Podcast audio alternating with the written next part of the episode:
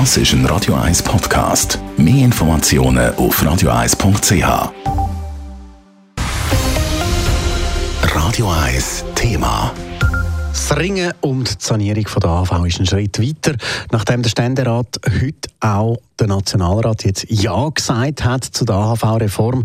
Das Frauenrentenalter soll also auf 65 erhöht und die AHV durch das finanziell entlastet werden.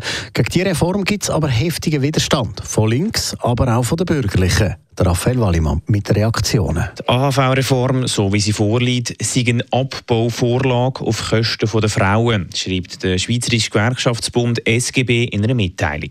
Frauen haben im Durchschnitt etwa ein Drittel weniger Rente. Die AHV sind die Säule in der Altersvorsorge, die die Ungleichheiten zwischen Mann und Frau berücksichtigt, sagt der Urban Hodl vom SGB. Bei der AHV sehen wir ja, dass auch Betreuung mit berücksichtigt wird und die skandalös tiefere Rente der Frauen wird auch bei der AHV kompensiert. Bei der AHV haben wir keine Diskriminierung. Das heisst, um bei der Gleichstellung vorwärts zu kommen, ist es wichtig, dass die AHV ausgebaut wird und nicht abgebaut.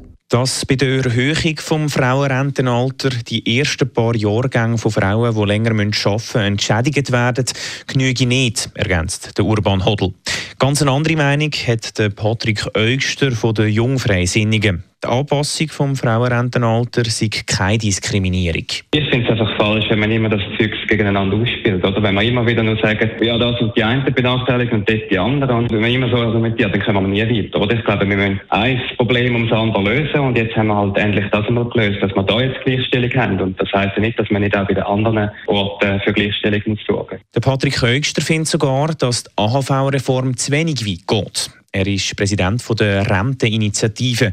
Die Initiative würde beim Rentenalter noch mal einen Schritt weiter gehen als die AHV-Reform und würde für eine Sanierung der ersten Säule sorgen, sagt Patrick Eugster. Weil dort wollen wir eigentlich, dass das Rentenalter sich an der Lebenserwartung orientiert. Also wenn wir länger leben, dass wir dann auch ein bisschen länger arbeiten müssen, weil einfach finanziell von der AHV nicht mehr ausgeht. Oder bis in 25 Jahren fehlen der AHV 200 Milliarden Franken und die müssen wir irgendwo wieder reinholen. Sanierung von der AHV mit einem Rentenalter, das sich in der Lebenserwartung anpasst. Urban Hodl vom Gewerkschaftsbund haltet gar nichts von dieser Idee und will gerade in die andere Richtung gehen.